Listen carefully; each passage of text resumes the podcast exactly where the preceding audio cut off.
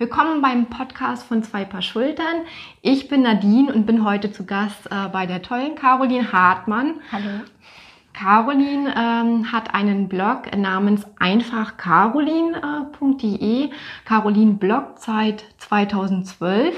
Caroline ist momentan im Jurastudium und äh, macht dies an der Fernuni Hagen. Es hat auf ihrem Weg einige Umwege gegeben, bis genau. sie festgestellt hat, äh, was eigentlich tatsächlich ihre Berufung ist, was sie wirklich machen möchte. Genau. Ähm, was sehr interessant ist. Und Caroline ist eine der ja, wenigen Insta-Mamas beziehungsweise Bloggerinnen, die wirklich äh, aus meiner Sicht gnadenlos ehrlich äh, schreiben äh, über ihre Themen und äh, auch wenig Filter verwenden und da tatsächlich auch zeigen, wie der Alltag dann tatsächlich ist, beziehungsweise auch sehr ehrlich und offen über ihre Themen schreiben, speziell auch gerade das Thema bei dir mit dem Fernstudium und äh, ja, deswegen freue ich mich ganz besonders, dass Caroline heute Zeit für uns hat. Äh, liebe Caroline, ne, ähm, du bist 31, äh, 32, 32 jetzt, ja. ne, äh, verheiratet, äh, genau. hast zwei Kinder Richtig. im Alter von drei und sechs Jahren. Fast, ne? ja. Beide werden demnächst. Beide werden ja. demnächst, okay. Ja, genau. Ähm, stell dich vielleicht einfach nochmal selber vor über das hinaus, was ich jetzt genau. schon zu dir gesagt habe. Genau, also ich bin äh, Caro, ich bin 32. Ähm, ich habe vorher BWL studiert, ganz klassisch, weil ich nicht wusste, was ich studieren soll mit 19. Und ähm, dadurch, dass ich aber aus einer fast kompletten Juristenfamilie komme, dachte ich mir, tu mir das nochmal an. 2013 habe ich mich dann an der Fernuni Hagen eingeschrieben. Und ähm, ja, seitdem studiere ich Jura und äh, bin jetzt auch so gut wie fertig. Gehe jetzt im Februar ins Repetitorium und mache nochmal Examensvorbereitungen und dann bestehe ich hoffentlich gut mein erstes Staatsexamen. Ja.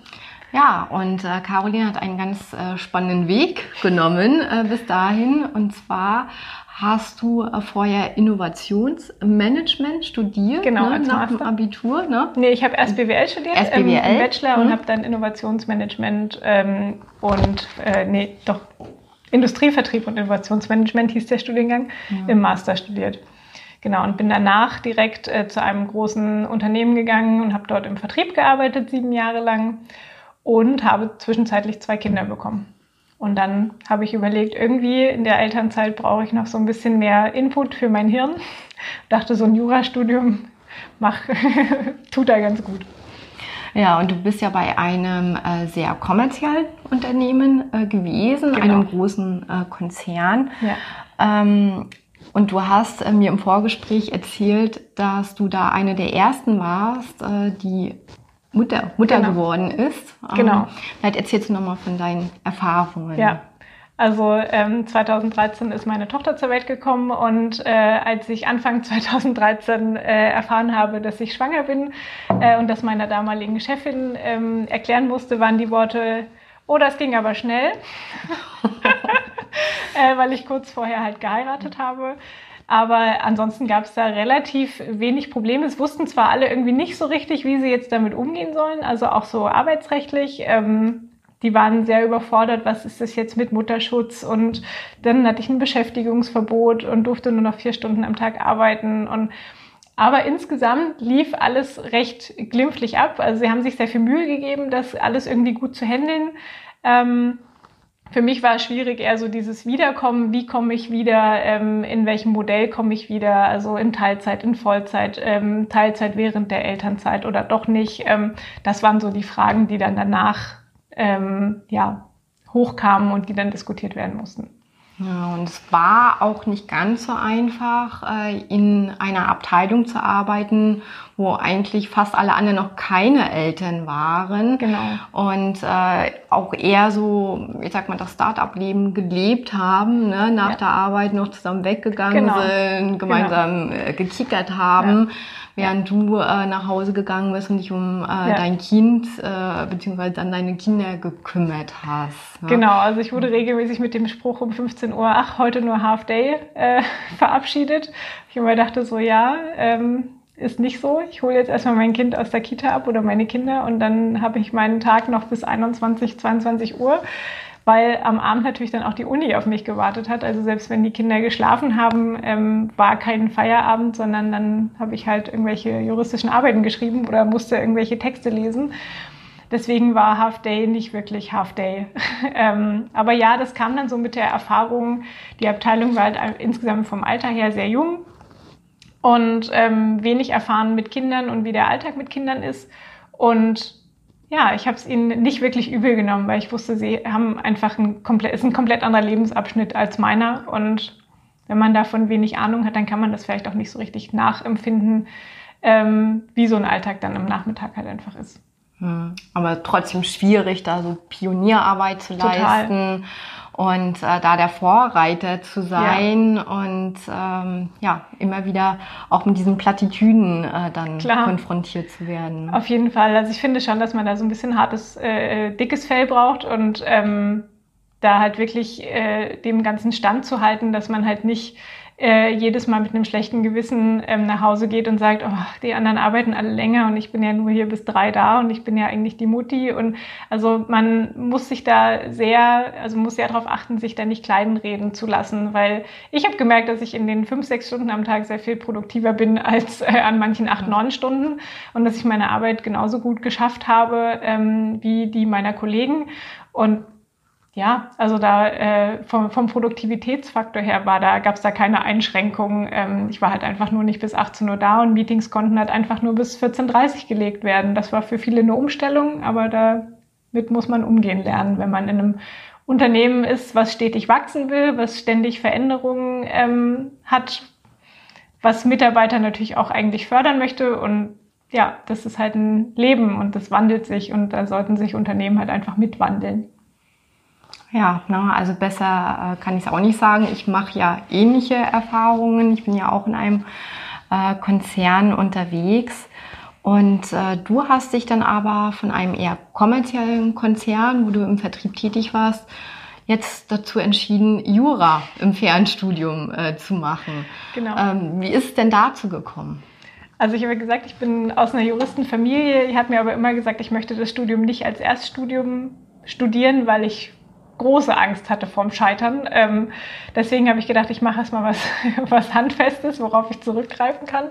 Und ähm, jetzt ist es so, dass ich, dass es mir großen Spaß macht, einfach ähm, in diesen Jura-Themen äh, zu lesen, zu arbeiten ähm, und mich da weiter zu bilden, weil ich eine ganz andere, ich habe hab eine ganz andere Erfahrungsstufe im, im, im Leben, wie man mit 19 einfach hat, als man mit 19 hat. Und ich greife auf ganz andere Sachen zurück und das erleichtert mir das. Und ähm, das war auch so der Punkt, ähm, wo ich gesagt habe, ich möchte gerne auf jeden Fall nach dem Jurastudium auch ähm, zur Staatsanwaltschaft oder zum Gericht gehen, ähm, um ja diese Neigung so einfach auszuleben. Ich möchte gerne Menschen helfen. Das ist so der Spruch, den viele Juristen immer sagen, auch wenn sie es dann letztendlich gar nicht immer tun. Aber ich habe gemerkt, das ist was, was mich antreibt, was mich total motiviert. Ich war Anfang des Jahres bei der Staatsanwaltschaft und es hat, war genau das, was ich machen wollte. Ich habe gesehen, wie der Alltag da ist ähm, und wie man Menschen erreichen kann, wie man Menschen, wie, wie, wie, was, was es mit mir macht persönlich, wie es mich fachlich weitergebracht hat, dass es meine Liebe zum Strafrecht vertieft hat und ja, das war so der zündende, also der, der, die, die Zündung sozusagen, dass ich gesagt habe, das ist auf jeden Fall das, wo ich hin will und das ist der Motivator, jetzt dieses Studium ja so schnell wie möglich halt irgendwie abzuschließen. Ja, also die Kinder- und Jugendstaatsanwaltschaft, genau. Ne, genau. das müssen wir vielleicht noch dazu sagen. Ja. Äh, Caroline äh, engagiert sich als Bloggerin auch sehr stark. Ähm, ne, ihr Herzensprojekt ja. ist äh, ähm, Blogger, Blogger gegen, gegen, Gewalt an Kindern. Gegen genau. Gewalt an Kindern. Und äh, ja, das möchtest du jetzt äh, quasi zu deiner ähm, Hauptprofession dann auch machen. Genau. Ähm, es ist ja schon ein ganz schönes Pensum ja. was ihr da vorher gehabt habt, was ihr auch jetzt habt, äh, genau. du äh, mit deiner äh, deinem Mann und ja. deinen Kindern. Äh, du hast bis Ende 2018 warst du in Teilzeit genau. bei dem Konzern beschäftigt, genau, hast deinen Blog betrieben, genau. nicht um die Kinder gekümmert. Und studiert. Studiert, ja. genau. Ne, das Studium ne, machst du ja seit 2013 genau, entsprechend richtig. in Teilzeit, also wirklich fünf Jahre ja. da ordentlich, ordentlich durchgebuckelt. Ähm, wie, wie hast du das gemacht? Also wie ne, konntest du ja. das äh, eigentlich ähm, auch wirklich durchhalten? Ja. Also natürlich muss ich sagen, der Großteil der, der Einkommensarbeit macht natürlich mein Mann. Ohne das geht's nicht. Unsere, unsere Absprache war, ähm, bis die Kinder da waren, haben wir beide Vollzeit gearbeitet. Ähm, er in seiner Kanzlei, ich äh, in meinem Unternehmen. Und äh, das war dann auch soweit vollkommen in Ordnung, bis wir dann gesagt haben, okay, dann kam Anna auf die Welt. Äh, ich habe schon angefangen zu studieren, habe aber das Studium eigentlich eher so als Nebensache gesehen und habe dann halt erst 30 Stunden und dann 20 Stunden gearbeitet ähm, in der Elternzeit. Und dann kam Niklas zur Welt, mein zweites Kind, und da war es wieder so, dass ich dann auf 20 Stunden rund, also mit 20 Stunden wieder eingestiegen bin und auch immer noch gesagt habe, ja, das Studium läuft so nebenher. Aber irgendwann geht es nicht mehr. Ein Jurastudium kann man nicht nebenher machen. Das funktioniert wow. nicht. Also ja. jeder, der Jura studiert hat, weiß, dass das nicht nebenher geht. Man kommt überhaupt nicht in eine gewisse Tiefe hinein, um da irgendwie großartig was mitzunehmen. Und äh, dann hab ich, musste ich mich entscheiden, ähm, was, was will ich? Will ich jetzt weiter äh, in dem Unternehmen arbeiten, was mir ehrlich gesagt keinen großen Spaß gemacht hat, was für mich so ein Broterwerb war. Also ich habe halt Geld verdient, um was zur Haushaltskasse beizusteuern in dem Sinne. Und ähm, oder konzentriere ich mich jetzt auf das, was Spaß macht und mache mich nebenher selbstständig. Und das ist es dann geworden. Ich habe Ende 2018 aufgehört, äh, beim Unternehmen zu arbeiten, habe mich, ähm, also selbstständig war ich schon länger, aber habe den Fokus mehr auf die Selbstständigkeit gelegt. Und jetzt ist es so, sage ich mal, 70, 30, also 70 Prozent Uni-Arbeit, ähm, wo ich sage, ich habe den Tag über Zeit, meine Uni-Sachen gut zu machen, so dass ich halt auch was schaffe, dass ich ähm, mein Pensum von der Uni hochschrauben kann, was ich neben der Arbeit im Unternehmen nicht konnte. Und 30 Prozent äh, Selbstständigkeit, also halt Blogartikel schreiben, Kooperationspartner suchen, recherchieren, Fotos machen. Also es ist, klingt für viele immer sehr lapidar, ähm, aber wenn man damit Geld verdient, ist es äh, natürlich halt auch Arbeit, äh, weil man einen gewissen Anspruch, also ich habe einen gewissen Anspruch an mich und an die Beiträge, die ich schreibe und die Kooperationspartner haben Ansprüche an mich und dafür bezahlen sie ja auch Geld. Deswegen ist es, ich kann nicht davon leben, aber es ist immerhin was, was ich beitragen kann ähm, und äh, ja, was halt ähm, mein ganzes, meinen ganzen Alltag eigentlich abrundet. Ich mag diesen Ausgleich auch total. Also zwischen Studium und Selbstständigkeit und mir meine freie Zeiteinteilung bewahren zu können. Ja, und nachmittags gibt es dann halt Kinderzeit. Also da will ich dann halt auch nicht mehr arbeiten müssen. Wenn ich die Kinder aus der Kita hole, habe ich die Zeit für die Kinder und ja, wenn ich dann mal ein paar Fotos mache, ist das äh, viel, aber ansonsten ist das Handy eigentlich nicht, nicht mit dabei. Und wie hast du dir das ähm, mit dem Haushalt und mit der Kindererziehung allgemein mit deinem Mann aufgeteilt? Ja, gab es gar nicht so viel die Diskussion. Ähm, mein Mann arbeitet halt einfach super lange. Ähm, ich bin froh, wenn er 20 Uhr zu Hause ist, um eins der Kinder ins Bett zu bringen. Ähm, das heißt, äh, alles andere ist halt meine Aufgabe. Ähm, das ist nicht immer schön. Ähm, es geht aber gerade einfach nicht anders, weil ich auch, also weil ich halt merke natürlich, wenn man von neun bis 20 Uhr gearbeitet hat, dass man wenig Kraft hat, dann noch abends die Wäsche zu legen oder ähm, ja, den Haushalt einfach zu machen. Ähm, die Kraft habe ich manchmal auch nicht. Ähm, er hat mir immer freigestellt, dass wir uns Hilfe holen, ähm, eine Haushaltshilfe oder wir haben eine Babysitterin für einmal die Woche, wo ich sage, okay, dann kann ich am Nachmittag irgendwie noch Dinge abarbeiten, die sonst nicht in den Wochenplan passen. Ich habe aber gesagt, ich möchte das Geld irgendwie lieber sparen und äh, mache das lieber selber, weil ich das Gefühl habe, es wird besser bei mir, wenn ich es selber mache. Und für mich ist es auch ein Ausgleich ähm, und ansonsten ist das Wochenende auch da. Wenn, wir, wenn irgendwas liegen bleibt, worauf ich so gar keine Lust hatte unter der Woche, dann hilft er natürlich auch. Aber es ist äh, im Großteil ist es so, dass ich das mache und er halt arbeitet. Hm. Das ist so unsere Aufteilung. Hm. Aber schon in dem Wissen, dass ich das in anderen Lebensphasen wieder an, ja. anders gestalten ja, wird. Auf jeden ne? Fall. Also es wird sich anders gestalten, ähm, spätestens wenn ich im Referendariat bin, weil dann ist es auch ein Vollzeitjob in dem Sinne. Und äh, da muss ich das Ganze einfach angleichen, dann muss er zurücktreten. Also er ist jetzt derjenige, der seine Karriere macht in dem Sinne. Äh, ich, halte ihm, ich halte ihm den Rücken frei, wie man so schön sagt, aber es dreht sich halt dann auch um, weil er sagt auch wahrscheinlich in zehn Jahren, ähm, dass er dann halt derjenige ist, der jetzt vielleicht mal ein bisschen, also ich will nicht sagen Füße hochlegt, aber dann halt einfach kürzer tritt. Ähm, und ich dann halt machen kann. Und darauf freue ich mich. Das Gute ist, wir haben ja auch noch zehn Jahre Altersunterschied.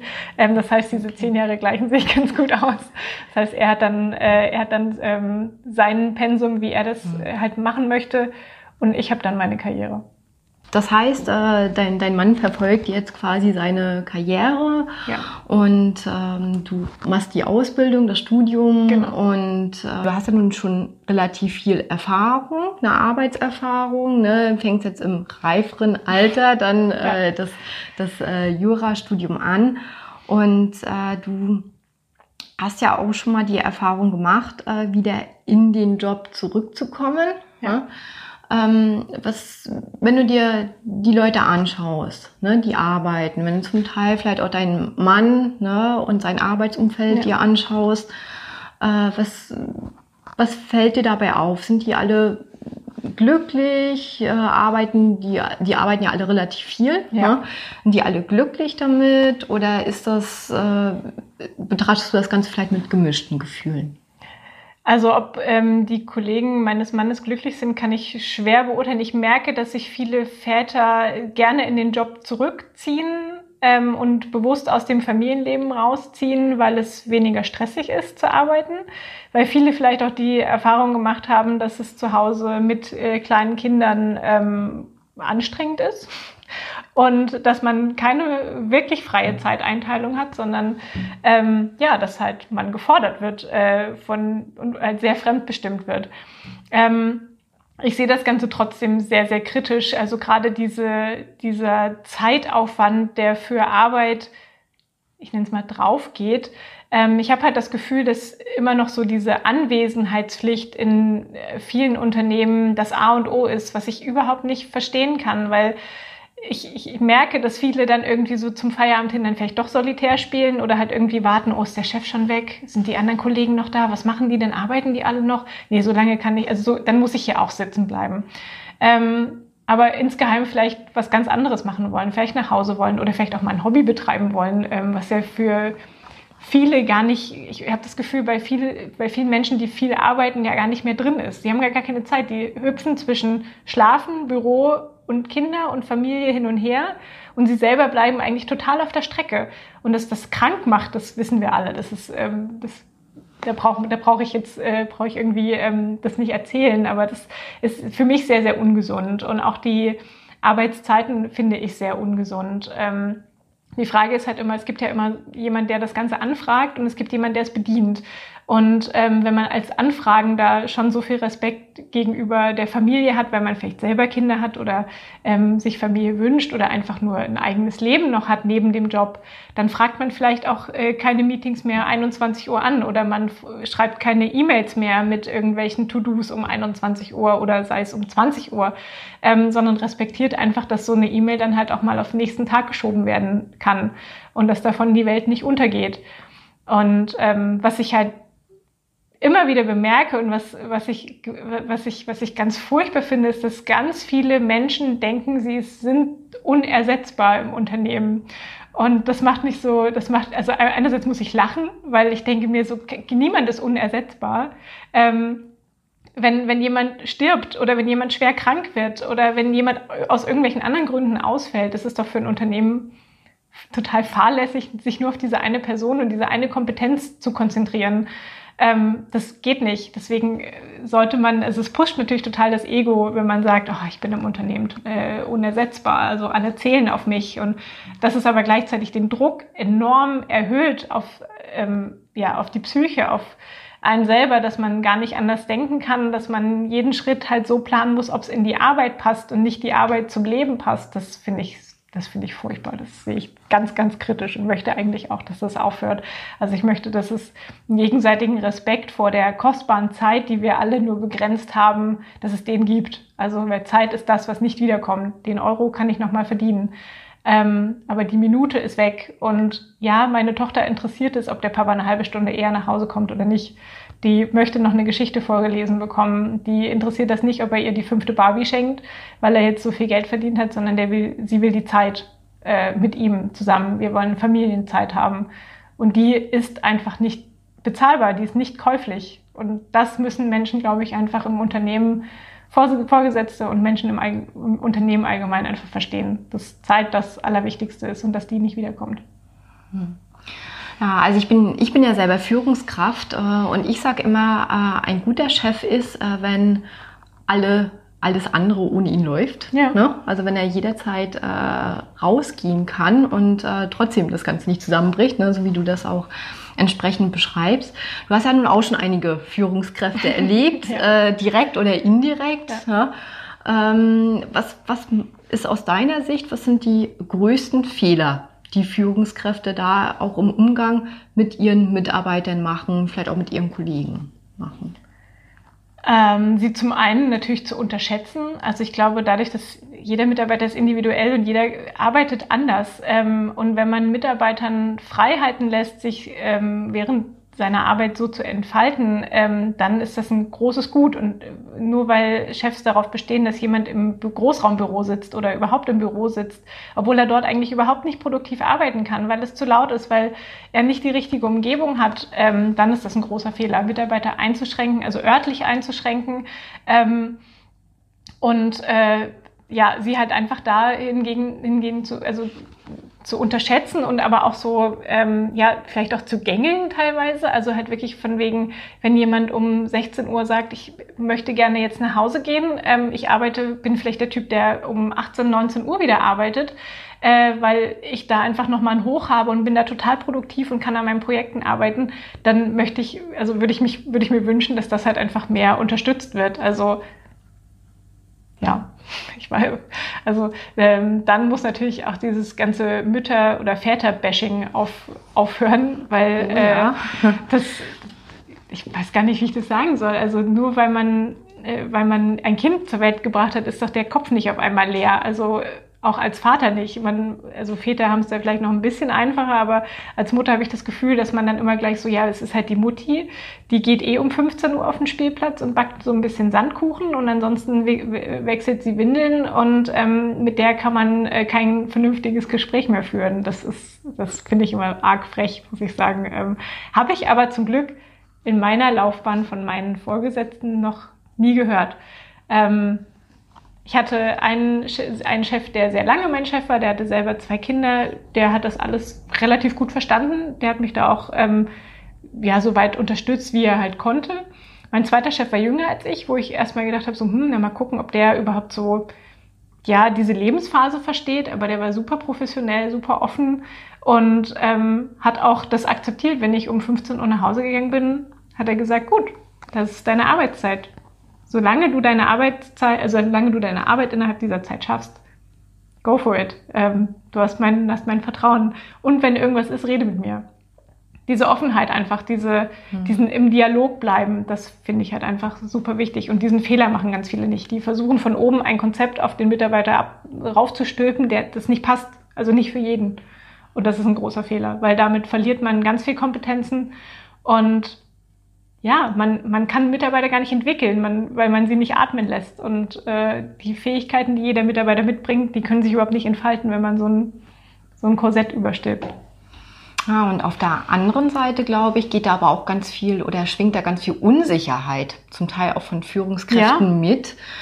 Ähm, ich habe die Erfahrung gemacht, dass man halt auch als Mitarbeiter in dieser Situation auch sehr genau äh, formulieren sollte, was man benötigt, ja. ne, was man braucht, äh, weil die das einfach zum Teil nicht, nicht riechen können, selber die Erfahrung noch nicht ja. haben, ne, ja. wie mit deinem äh, zweiten äh, Vorgesetzten und äh, man das einfach sehr genau äh, formulieren muss, was brauche ich jetzt, ne, um meine Arbeit äh, gut machen zu können. Und dann ist meistens auch wirklich ein, ein Weg vorgezeichnet. Ne? Also wenn man da auch ohne, ohne Vorbehalte in solche Gespräche reingeht. Ne? Hast du das selber auch gemacht, dass du das äh, formuliert hast oder anders äh, versucht hast zu kommunizieren, was du in der Situation als arbeitende Mama brauchst? Ehrlich gesagt brauchte ich das gar nicht so richtig. Ähm, es war, also ich habe natürlich gesagt, wenn ich irgendwie Homeoffice brauche, weil die Kita zu hat, ähm, dann war das in der Regel kein Problem. Ich konnte sagen, ich bin heute zu Hause. Ähm, es kann sein, dass ich nicht jede Sekunde äh, erreichbar bin. Aber ich mhm. bin da, ich bearbeite mhm. meine, meine Sachen, die wichtig sind. Ansonsten ähm, ist es wirklich so, dass wenn ich nun mal mit zwei kleinen Kindern zu Hause bin, dass es schwierig ist, da ähm, stundenlange Telefonate zu führen. Mhm. In der Regel wurde das aber ganz gut akzeptiert. Ähm, ich brauchte da gar nicht, gar nicht viel sagen, weil die Rahmenbedingungen eigentlich so waren. Ich hatte, mein, hatte meine Stunden am Tag, ich hatte meine Projekte oder die Dinge, die ich halt tun musste, die ich für mich abarbeiten musste, wo ich jetzt nicht auf andere ähm, Kollegen angewiesen bin. Und dann konnte ich das halt innerhalb der Zeit machen. Hm. Und da brauchte ich gar nicht so viel kommunizieren. Hm. Das ging eigentlich relativ problemlos. Hm. Lass uns mal auf deine Selbstständigkeit äh, zu sprechen kommen. Du ja. betreibst deinen Blog seit 2012. Mhm. Ja. Genau. Hm, es geht äh, um, ja, ich sag mal, um das Leben als Mama, um dein Fernstudium, Produkte testest du genau. und äh, ja, um dieses ganze drumherum. Und äh, Caroline schreibt auch ganz toll über juristische Themen und zwar sehr, äh, sehr einleuchtend und sehr verständlich auch für Nichtjuristen. Ähm, da gab es äh, auch äh, ein Thema mit dem Thermomix. Äh, ne? Wir verlinken einfach auch mal den Artikel, weil ich den wirklich so großartig fand äh, und toll erklärt fand. Bei uns allen ist es ja, glaube ich, schon mal so gegangen, dass wir auf Ebay etwas erworben haben äh, und es dann einfach nicht gekriegt haben. Ja? Und die meisten lassen äh, das einfach auf sich sitzen und Caroline hat das sehr schön beschrieben. Was man ähm, machen kann. Was man machen kann ne? in dem Moment ähm, du bist so in, in, diese Geschichte so reingewachsen. Ne? Du hast erstmal das so als Erfahrungsblock genau. hast du angefangen. Ne? Beschreib genau. mal so ein bisschen dein, deine Entwicklung. Als ja, also, Selbstständige. An, also angefangen hat das eigentlich 2012 mit einem Blog über Themen rund um Berlin. Also was kann man so machen? Ähm, was sind so die neuesten Trends? Wo sind die coolsten Läden? Was ich halt selber so entdeckt habe, das habe ich äh, aufgeschrieben. Und dann bin ich schwanger geworden und dann dachte ich mir so, eigentlich könnte man ja mal die Schwangerschaft dokumentieren. Was sind so, was sind so die Zipperlein, die man hat oder welche, welche Gedanken hat man einfach so als werdende Mutter? Und habe gemerkt, dass das recht gut ankommt, weil ich noch einer der wenigen war damals, die das gemacht haben. Und ja, das war immer recht ehrlich und im, jetzt im, im Nachgang habe ich gerade eben schon gesagt, noch sehr rudimentär. Die Beiträge stehen auch noch alle so da. Ich habe sie nicht bearbeitet. Ähm, also so, äh, wie, wie ich halt damals gedacht habe, so habe ich es halt aufgeschrieben. Ähm, ohne groß äh, SEO, Content Management etc. Äh, und ich muss sagen, ich habe mich zwar natürlich als Person weiterentwickelt, der Blog hat sich weiterentwickelt, aber so die, ich glaube, die Authentizität, mhm. schwieriges Wort, ähm, ist gleich geblieben. Also ich schreibe eigentlich auch immer noch so, ähm, weniger rudimentär, aber ich schreibe immer noch so, ähm, dass man ja, sich da vielleicht reinfühlen kann oder reinfühlen soll. Ähm, genau, so ist, der, so ist der Blog eigentlich gewachsen über ja, Berichte über die Schwangerschaft, dann natürlich im Alltag äh, mit einem kleinen Kind, mit einem Baby, ähm, dann nebenbei dem Beruf, das Studium. Das waren alles so Themen, die ich äh, angerissen habe und über die ich gesprochen habe und die auch ähm, gut angenommen wurden, äh, weil, es, weil ich gemerkt habe, hey, da draußen sind sehr viele Menschen, sehr viele Mütter, auch Väter, denen es so geht, die in dieser Rush-Hour des Lebens halt irgendwie versuchen, Karriere zu machen und das äh, aber trotzdem Familie wollen und äh, was mit dem Geld und wie, ja, wie organisiert man sich und was braucht man überhaupt als Familie. Und das sind so einschneidende, wichtige Themen. Ähm, ja, und da habe ich halt gedacht, man, ich, man könnte mal drüber schreiben, man könnte mal drüber reden. Ähm, ja, und so hat sich das einfach entwickelt. Dann meine zweite Schwangerschaft und dann, ja, weiß ich nicht, hat sich das halt einfach so es ist gewachsen und äh, die Leser sind gekommen und geblieben und ja, verfolgen mich und mein Leben oder unser Leben halt, äh, zumindest zu dem Ausschnitt, äh, den ich preisgebe. Ähm, aber ich freue mich natürlich über jeden, der da halt irgendwie einen Kommentar hinterlässt und mir Feedback gibt. Ähm, dass das nicht ganz so viel Unsinn ist, was ich da schreibe. Nein, absolut nicht. Vor allen Dingen äh, ist es herrlich erfrischend, dass es so offen und ehrlich ist Dankeschön. und du auch wenig äh, Filter verwendest. Ja. Ne? Also ich glaube, uns allen Die geht Augenringe das so. sind real. uns allen ist das schon mal so gegangen, dass wir die äh, ja, berüchtigten Insta-Mamas gesehen haben und gedacht haben, verdammt nochmal, wie schafft die das, äh, drei Kinder zu haben und trotzdem so gut auszusehen. Ja, ja. Und äh, ja, ich glaube, es ist ganz wichtig, da einfach auch mal die, die Reality dagegen zu haben. Ja. Und äh, das macht äh, Caroline. Bin die Reality. Ja, ja genau. Äh, total, total großartig. Ne? Also da äh, sind Mütter wie ich, äh, die es dann halt auch äh, nicht so mit den, mit den Filtern und dem Make-up haben, sehr dankbar dafür. Nee. Also wer mich ungeschminkt sehen will, guckt morgens in die Insta-Story rein. Äh, Wer das nicht will, der lässt ja. es bitte. Nein, aber ich, ähm, ja, was bringt es mir, da mir ständig Filter rauf zu klatschen? Also klar, gibt es schöne Blütenfilter, die man jetzt haben kann, die einen sehr weich zeichnen. Das ist auch manchmal sehr schmeichelhaft. Ähm, aber insgesamt sehen wir doch morgens nach dem Aufstehen alle gleich zerknittert aus. Ähm, und äh, ja, warum sollte man das nicht zeigen? Es ist halt das normale Leben.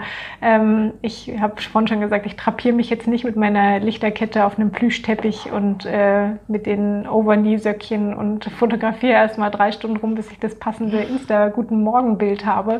Ähm, das bin ich nicht. Also wenn ihr sowas sucht, dann guckt nicht bei mir vorbei. ja. Ja, aber ansonsten sehr empfehlenswert. Einfach caroline.de. Danke. Ähm, Caroline, möchtest du uns noch was sagen zu dem ganzen äh, Thema Vereinbarkeit? Ähm, hast du da noch mal vielleicht so ein kleines Fazit von, von dem, was du jetzt schön dargestellt hast? Das Fazit ist einfach, dass ich finde, dass wir alle achtsamer mit uns mit unserer Zeit, mit unserem Leben umgehen sollten. Also, dass Arbeit super viel Spaß machen kann, dass aber auch Familie super viel Spaß machen kann und dass ich es, dass ich es mir wünschen würde, wenn beides einfach ja, vereinbarer wäre, also einfach zeitlich und ja, psychisch. ähm, das wäre halt einfach toll. Ähm, dass wir aber nicht vergessen sollen, dass äh, wir wahrscheinlich äh, irgendwann im Sarg liegen und äh, nicht sagen werden, wir haben zu wenig gearbeitet. Ähm, ich glaube, das sagen die wenigsten. Ich glaube, die meisten würden sagen, ähm, ich habe vielleicht zu wenig Zeit mit meiner Familie oder mit den Menschen, die wir äh, lieben, äh, verbracht. Ich glaube, das ist eher so, dass was die meisten sagen würden und nicht, dass man zu wenig gearbeitet hat. Deswegen ähm, achtsamer mit sich selbst und mit der Zeit, mit der kostbaren Zeit, die wir haben, umzugehen.